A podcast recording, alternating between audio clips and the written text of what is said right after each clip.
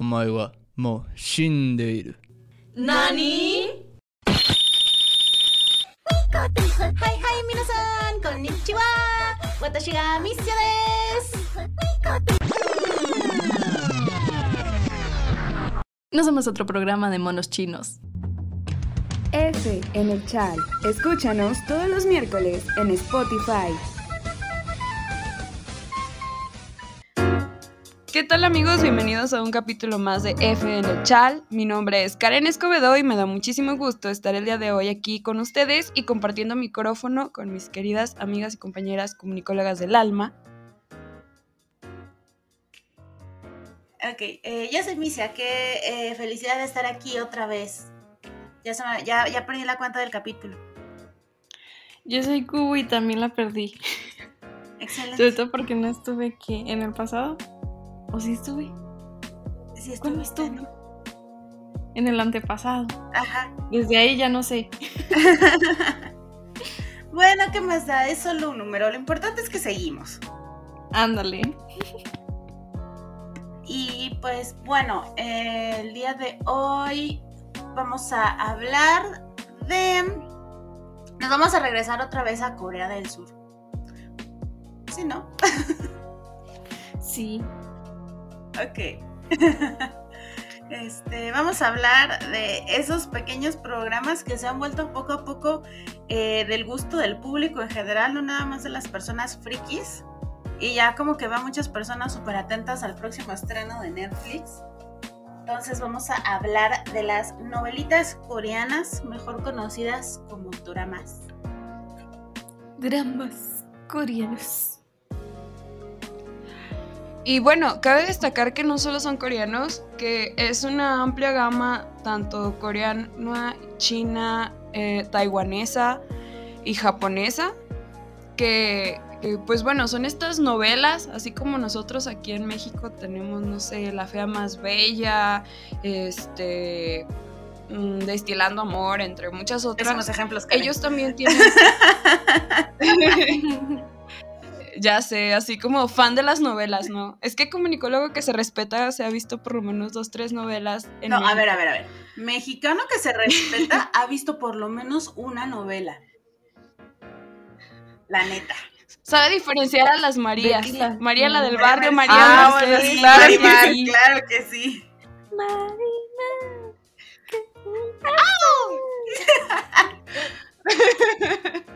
Bueno, pero así como existen estas novelas, que de hecho también llegamos a ver novelas eh, para niños, existen también novelas en diferentes países, no crean que solo son como... Estos dramas no son exclusivos de México o de Latinoamérica, pero son muy diferentes entre sí y las temáticas son muy diferentes. Y bueno, lo que hablábamos antes de salir al aire es que también depende muchísimo a quién van dirigidas, como todo producto audiovisual porque hay dramas que son para jóvenes o chicas jóvenes y hay dramas que mm, son como para personas más adultas o dramas donde no necesariamente lleve amor, que es otra de las cosas. Claro, como las novelas de México que lo pasan por horarios. Horario familiar y se termina el horario familiar y termina la novela, la poderosísima novela con mucho drama y, y causa. y temáticas un poquito más fuertes. Y que nunca falte la hermana Claro, gemela claro. perdida. Ah, obvio, claro. De las tres caras de Ana no vas a estar hablando, fuera las dos caras de Ana. Las tres caras. Bueno, que en mi humilde De opinión hecho. es mejor Lazos de Amor, pero mira, de eso no estamos hablando ahorita.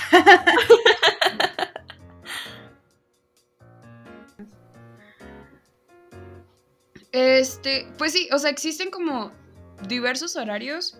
Y de hecho, a mí una de las cosas interesantes que se me hace de esto es que no es como que las pasen todos los días, eh, como aquí en México. eh, pasan los doramas de una a dos veces por semana en sus canales, por decirlo así. Y como decíamos, hay dramas coreanos, dramas este, japoneses, dramas chinos, porque he visto de todos un poco, hasta dramas eh, taiwaneses. Oye, los dramas chinos sí están muy buenos. La neta. Yo solo he visto de amor en chinos, pero están muy, los que he visto están muy buenos. Yo he visto poquitos también. es que no sé, yo no me considero como la, la, morra que ha visto muchos, muchos dramas, pero creo que sí. hoy, hoy hablando también fuera del aire, eso vas a poner como ese pequeño blooper en algún punto. Les platicaba como de las series que he visto, la mayoría Netflix, porque sí he visto, pues es que hay como plataformas o lugares para verlas, porque volvemos a lo mismo, la distribución, que es un tema que ya hablamos en uno de los de los capítulos anteriores, exacto. Hay muy pocos lugares de distribución donde ver este tipo de contenidos. Antes de que llegaran a Netflix, porque pues su llegada a Netflix es pues algo reciente. Yo creo que tiene como cinco años, un poco menos, de que empezaron a, a pues a tener un catálogo más este, amplio y comenzó, en cuestión de contenidos. Comenzó de manera muy lenta, porque yo recuerdo que primero agregaban uno para ver si enganchaba en la gente, así igual como la introducción del anime, comenzaban a, habían uno, tres animes, si pegaban comenzaban a agregar más y ahorita pueden meterse a Netflix, se meten a series y en los géneros viene el catálogo específico de dramas y justo abajo de él viene dramas coreanos, o sea, ya tienen su propia lista porque ya son demasiados por petición de, mismas, de las mismas personas. Y yo creo que eso ya lo veíamos venir porque sabemos que hay una gran cantidad de personas que, que son fans de los dramas coreanos y otras que, por ejemplo, vieron uno, les gustó y siguen viendo más y siguen viendo más, como es el caso de mi mamá, que ahorita ya es toda una, te sabe de dramas a lo loco, pero los únicos que ha visto son de Netflix. Yo creo que también además ayuda este formato como de serie que tienen, porque al menos aquí en México y sé que en otras partes de Latinoamérica también por las novelas que he visto como Betty la Fea u otras veces otras eh, producciones de otros países son eh, productos de muchos capítulos que no tienen pausas. O sea, son una... Pues sí, ¿no? Pueden tener cuarenta y tantos, ciento y tantos, doscientos capítulos que se transmiten de lunes a viernes en un horario fijo, pero que no hay una pausa, es continuo y existen distintas tramas dentro de, la historia, pero no hay división por temporadas. En cambio, los doramas, algunos sí son muy largos, pero como que los más comunes que ponen en estas plataformas como Netflix son dramas cortos que tienen capítulos, vaya, este, mm, pues poquitos, ¿no? O sea, menos de 100 capítulos por, por drama y algunos sí se van por temporadas, como el caso de este que está ahorita de moda que se llama Love Alarm, que se estrenó la segunda temporada, pero es así, ¿no? Se divide por temporadas. Y entonces es como que son novelas por el tipo de narrativa que tienen, pero la manera en que son distribuidas, eh, ¿cómo se dice? Em, ay, ay, em, que se exponen, ¿cómo se dice? Ay, bueno, sí, eso. ¿Cómo? de la manera en que son eh, publicadas, por así decirlo, este, es más parecido a un formato de serie. O sea, el, formato de, distribución a formato de serie, pero narrativa parecida más a las telenovelas. Entonces es algo distinto que nos llama la atención y que y además las historias son buenas, entonces pues hace eso más popular al producto. Y aparte porque hay de todo, o sea, no se enroscan solamente en, en, un género como es el de romance o comedia, sino que también comenzaron a englobar otros. Son muy populares las de misterio también. No sé si tanto en Corea o aquí, pero por lo que he visto son muy populares los dramas de, de misterio también. Es que hay mucha variedad, o sea, bastante. Es a lo que iba, por ejemplo, una telenovela aquí en México, eh, sobre todo las telenovelas estelares o las principales que ponen en ciertos este, canales, no voy a decir marcas, tienden a ser muy enfocadas en una relación de amor y de ahí se van generando subtramas. En cambio, o sea, acá en Corea, China, Taiwán, sí existen esas novelas, pero hay otras que traen una trama muy interesante o muy diferente. A mí es una de las cosas que me gusta de los, de los eh, dramas asiáticos, es que hay muchísimas temáticas. Eh, a mí las que más me gustan son las, las policíacas y las que tienen que ver con ciencia ficción. Sí me llegan a gustar las de amor, sí he visto una que otra de amor pero me sorprende la cantidad de, de diferencia que hay, ¿no? Porque normalmente acá en México es raro encontrar una serie de ese tipo. Una. Y dos, normalmente son como series estadounidenses que encontramos, por ejemplo, en el caso de las policíacas. Y pues sí hay como series largas. Yo las que he visto de series largas, que son 100 capítulos, 60 capítulos de una hora, hora y cacho, que la verdad no las voy a ver, porque no, no soy fan de series largas.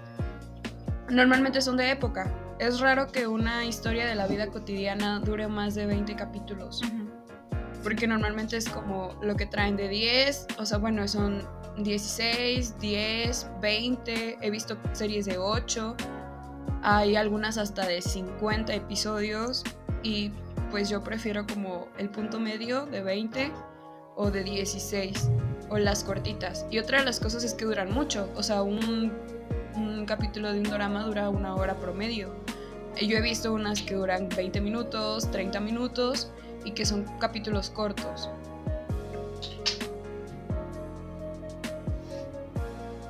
Sí. sí, en efecto. Lo siento chicos, es que, o sea, no me considero experta, pero creo que es, es, como de las pocas series en Netflix que me lanzo a ver. O sea, sí he visto más variedad de cosas, pero como les digo, o sea, como son mis tipos de series favoritas, encuentro muchísimo en los productos coreanos y bueno, aparte soy fan, fan total de los encuadres y las composiciones que tienen en Corea, porque los cuidan bastante, bastante, bastante. Claro, tienen un equipo de producción y dirección, uff. Sí. Pero por algo son muy, muy buenos y pues me atrevería a decir que hasta internacionalmente reconocidos por sí. su labor. Yo creo que sí. Eh, y de hecho, bueno, yo la, la verdad no he visto muchos dramas en mi vida, nada más he visto dos. he intentado ver otros dos y uno de esos que intenté es el super aclamado Boys Over Flowers. No, no pude con eso. Pero eh, a mí me gustan mucho las novelas mexicanas y el chisme, ¿verdad? Entonces, uh, eh, la popularidad de los dramas se ha hecho tanta que ha pasado lo que siempre y se intentan adaptar las historias a un público más regional. Y tenemos el más claro ejemplo aquí en México, que por cierto aquí en México sí se han transmitido dramas como La escalera al cielo o Balada de invierno o Voice Over Flowers, donde quién sabe dónde están las versiones dobladas, de tú a saber, pero existió una transmisión de esos dramas. Uh, y bueno, la, a la gente le gustan los dramas, la producción mexicana en todas las televisoras está quedando sin ideas, de aquí sí voy a decir nombres, no creo que tenga nada de malo. El señor productor famosísimo Juan Osorio agarró una, una, una, drama coreano y lo adaptó en México y lo hizo, eh, mira, mi marido tiene familia. Y fue un éxito total. Pero creo que el éxito total que tuvo esa serie, que incluso tuvo una segunda temporada y un spin-off, es porque se adaptó de una historia coreana. No creo que, hubiera tenido el mismo éxito si fuera una historia original de este señor. Eso no me la sabía. Yo tampoco. Ahora justamente aquí lo acabo de googlear para verlo y así. Ahora lo saben. Es, es que es a lo que voy. O sea, muchas personas eh, tienen este estigma de no querer ver este tipo de contenido porque dicen, ay, no, es que voy a ser friki. O, ay, no, qué flojera, coreanos, qué aburrido. O, ay, no quiero ver subtitulado. Pero la verdad, los contenidos, a mí me sorprende cada vez más la forma en cómo mezclan las cosas. Eh, eh, cuando estuve en la carrera estudiando producción de medios, decía el maestro, es que no puedes crear algo nuevo porque ya todo se hizo. O sea, no puedes contar una historia que dices, nadie más la ha contado porque ya todo el mundo la hizo. O sea, lo que puedes hacer es como darle otros aires. Y a mí lo que me gusta de los dramas coreanos es que efectivamente les dan otros, otros aires de cómo toman una cosa. Y otra de las cosas que me encantan es que, bueno, Ah, es, es, un tema que me apasiona mucho y a ver si no, no suena confuso. Pero se supone, vamos a regresarnos a la primaria. Eh, en la primaria nos decían que cualquier cuento tenía un inicio, un desarrollo y un final o un, clina, un clímax. Las series coreanas, bueno, las series en general o las películas en general cumplen esta estructura dramática, que es el inicio, el desarrollo y el final. Sin embargo, al producir una serie, tienes que poner el inicio, desarrollo y final en cada capítulo, pero sin cerrar como la historia. Ahí es donde se crean estas subtramas y entonces todo lo que vas viendo de inicio, desarrollo, final dentro del capítulo lo vas, eh, luego se hace como una macroestructura. Es una cosa muy interesante, no quiero como meterme mucho de lleno, pero queriendo enlazar la idea es que los capítulos coreanos cumplen con esta estructura, la tienen muy marcada y aparte, este, hace, o sea, parte de lo que se vive en un capítulo contribuye a la historia gigante y te quedas sorprendida de cómo todo se relaciona. O sea, un personaje que lo ves mucho al inicio dices, ¿y este vato qué? Pero en el capítulo 4, el capítulo 5 te das cuenta que es una pieza clave para la historia y te quedas como, no manches. Y cuando dices tú, este, ya sé cómo sigue, porque hay, hay veces en las que cuando llegas a ver mucho contenido, no sé si Misia me, me dejará mentir al respecto, tiendes a intuir los clichés. Dices, ah, va a pasar esto. bueno, cuando tú empiezas a intuir los clichés en una historia coreana, te la voltean y dices, no manches, nunca pensé que eso fuera a suceder.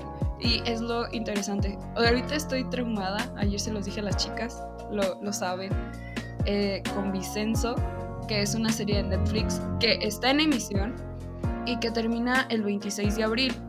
Son 20 capítulos, el día de hoy van a subir el bueno, lo suben sábados y no, sábados y domingos y pues apenas va a la mitad. O sea, van a subir el capítulo 12 a Netflix. Y la verdad yo lo estaba viendo ayer y me emocioné bastante. O sea, estaba muy atrasada con los capítulos, ya como en el capítulo 6. Y pues llegué al capítulo 10 y yo decía, Dios mío, ya no puedo con mi alma, con todo lo que está pasando. Que es otra de las cosas que apasiona de, ver en, una serie coreana. Ay, es que me gusta mucho el tema, lo siento. está bien, está bien. La verdad es que aquí la que tiene más amor y afición por los dramas es Karen, pero está cool porque así aprendemos también. De hecho. Y aparte, los personajes están muy guapos. En efecto. Te dan un fanservice, un, un fanservice hermosísimo que dices tú, uy, uy, la, la, yo estoy enamorada de Vicenzo. Que yo lo veo y digo, ¡ay, qué vato pedante y dominante! Y a la vez es como que, ¡ay, estás precioso! Pero es, es lo padre. Vicenzo trata sobre la mafia, bueno, es, es un abogado de la mafia italiana que va a Corea a, pues, a tomar el oro a tomar el oro que él mismo ayudó a esconder a un mafioso que este un mafioso chino que fallece, pero en el trayecto para encontrar ese oro le pasan muchas cosas y termina involucrándose en, varias peleas y así. Pero es un personaje, yo, no, yo no lo llamaría como un héroe, sino como un antihéroe muy, muy padre o muy chido, por decirlo así. Así que se las recomiendo. Si la pueden ver, se van a emocionar igual que yo y van a entender por qué me gusta mucho.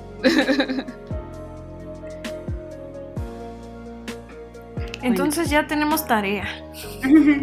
ya nos dejó tarea aquí. Excelente. Les dio un fragmento de un capítulo muy grande como para que se animaran a verla. Eso sí, cierto, cierto. O verla en conjunto. Capítulo 8. Verlo en conjunto también, sentir la presión.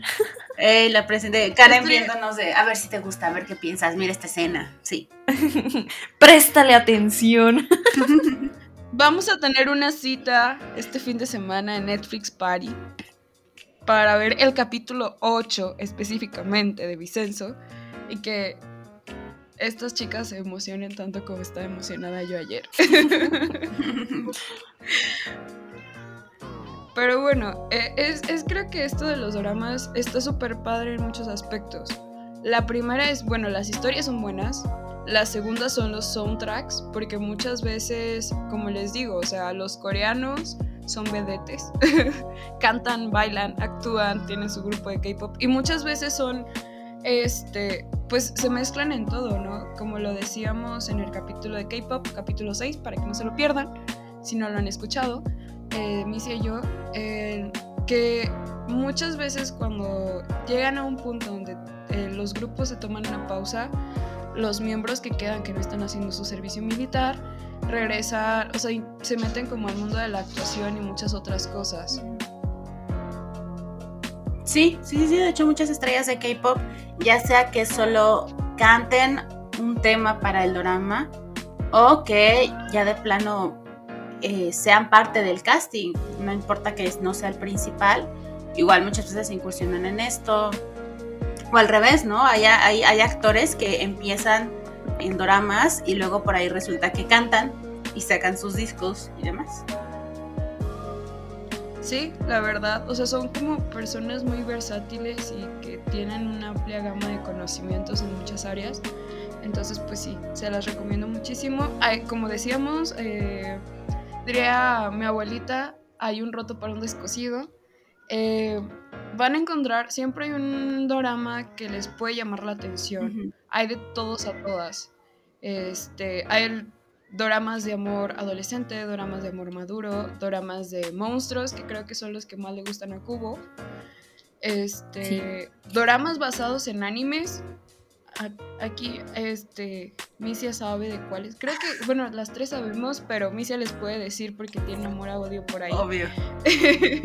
sí, también es muy común eso. Ya sea que los doramas se adapten de mangas o de animes, o el manga adapta al, al dorama y luego sale un manga, total digo, el anime adaptante, eh, en fin, ¿no? Este, está por ahí, obviamente, Voice Over Flowers, que es de un manga que se llama Hana Yoridango, y también tiene anime que se llama Hana Yoridango, y Voice Over Flowers tiene muchísimas adaptaciones, japonesa, china, coreana, muchas versiones.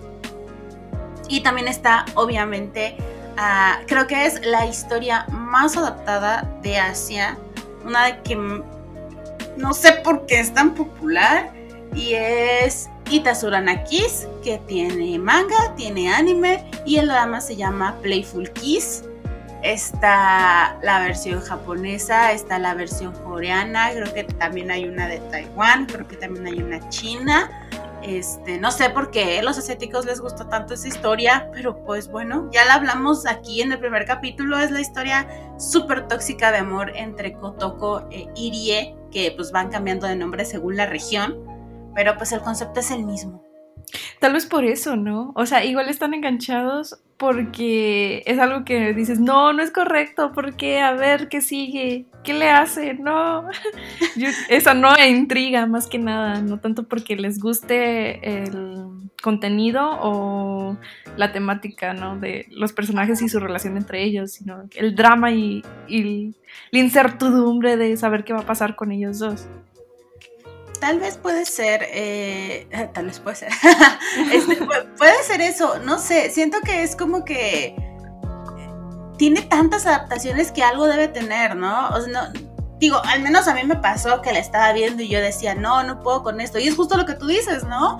Yo decía, esto está horrible, la trata muy mal, pero ahí sigues para ver cómo termina. Y la terminamos. Ajá, exacto, la terminamos. Pero yo no logro entender cómo es que alguien puede ver más de una vez esa historia, porque sí son diferentes actores y son diferentes eh, contextos culturales, pero en verdad hay personas que han visto todas las adaptaciones de Playful Kiss y yo no logro entender cómo es que las aguantan. Es que fíjate que varía mucho. Yo fui una de esas. no las he visto todas, pero sí he visto una que otras. Pero, por ejemplo, la primera adaptación que sacaron es japonesa y solo creo que como estaba a la par del manga y el manga todavía no estaba terminado, solo llega a una parte, que es donde ellos entran a la universidad. Y hay muchos que, por ejemplo, van cambiando la historia. También hay dramas de web de webcomics, uno que es este, creo que se llama Secretos de Belleza o algo así, no me acuerdo el nombre tal cual.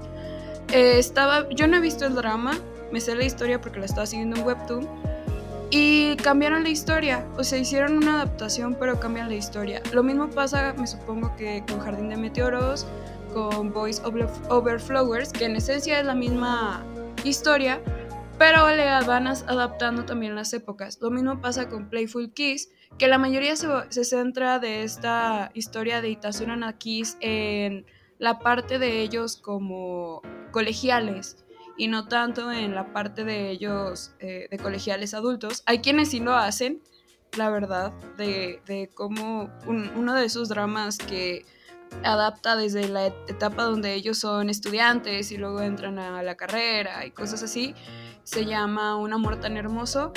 Pero creo yo que sí hay mucha diferencia, les digo, porque la, la verdad son, si mal no recuerdo, ocho capítulos de la serie coreana de Playful Kiss, de los inicios.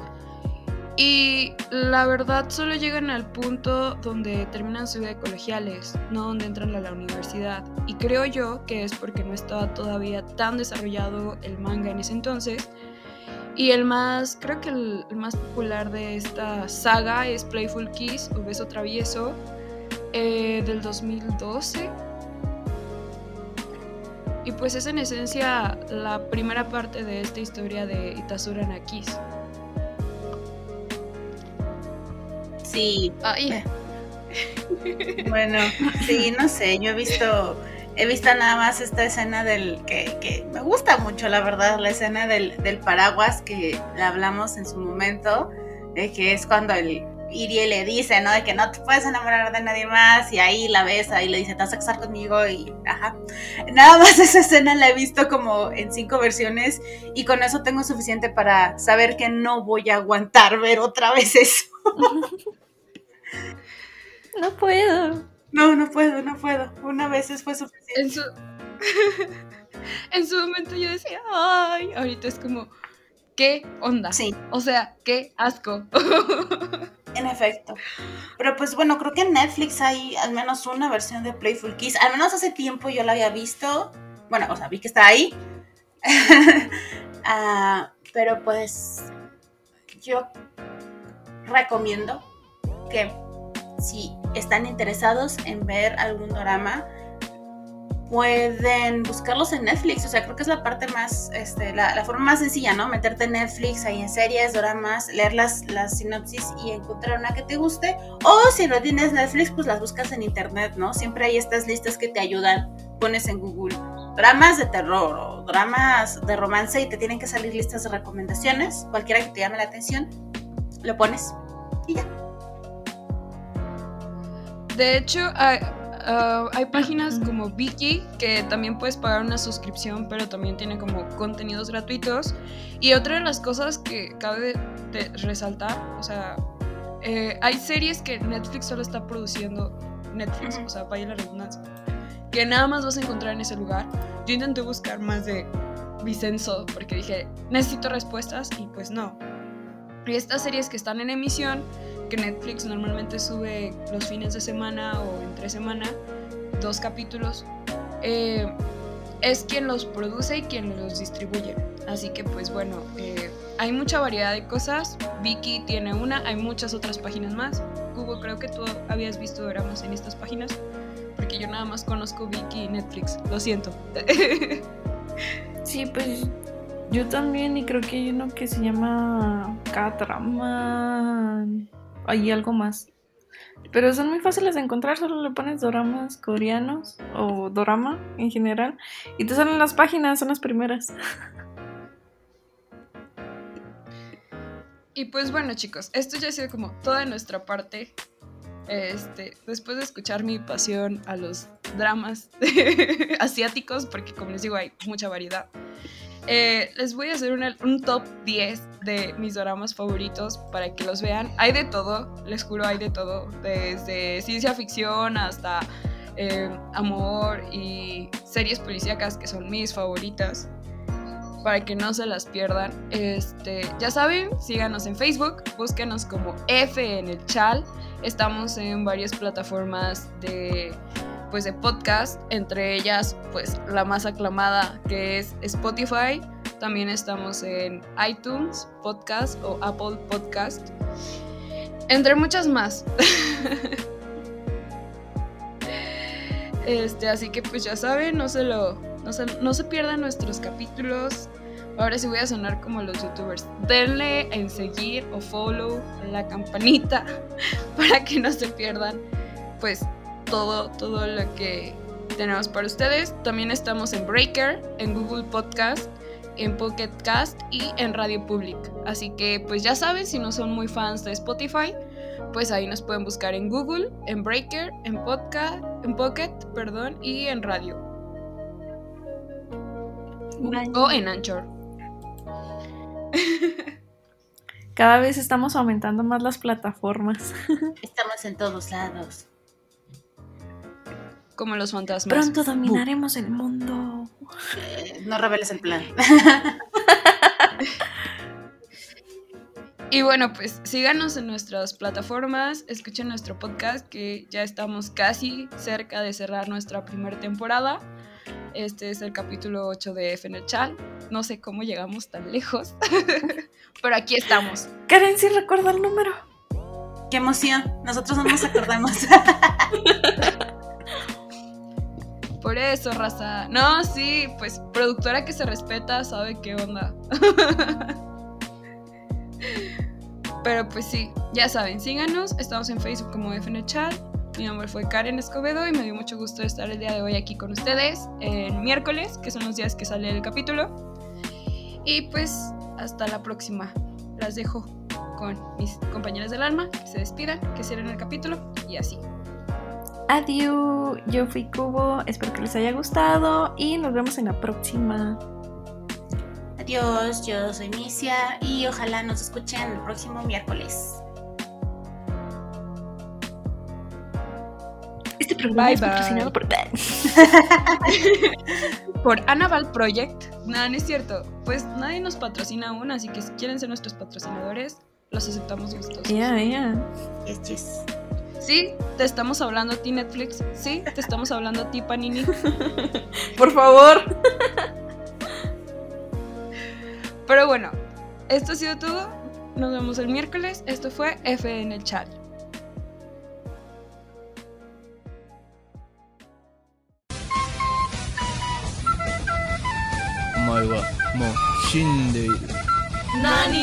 お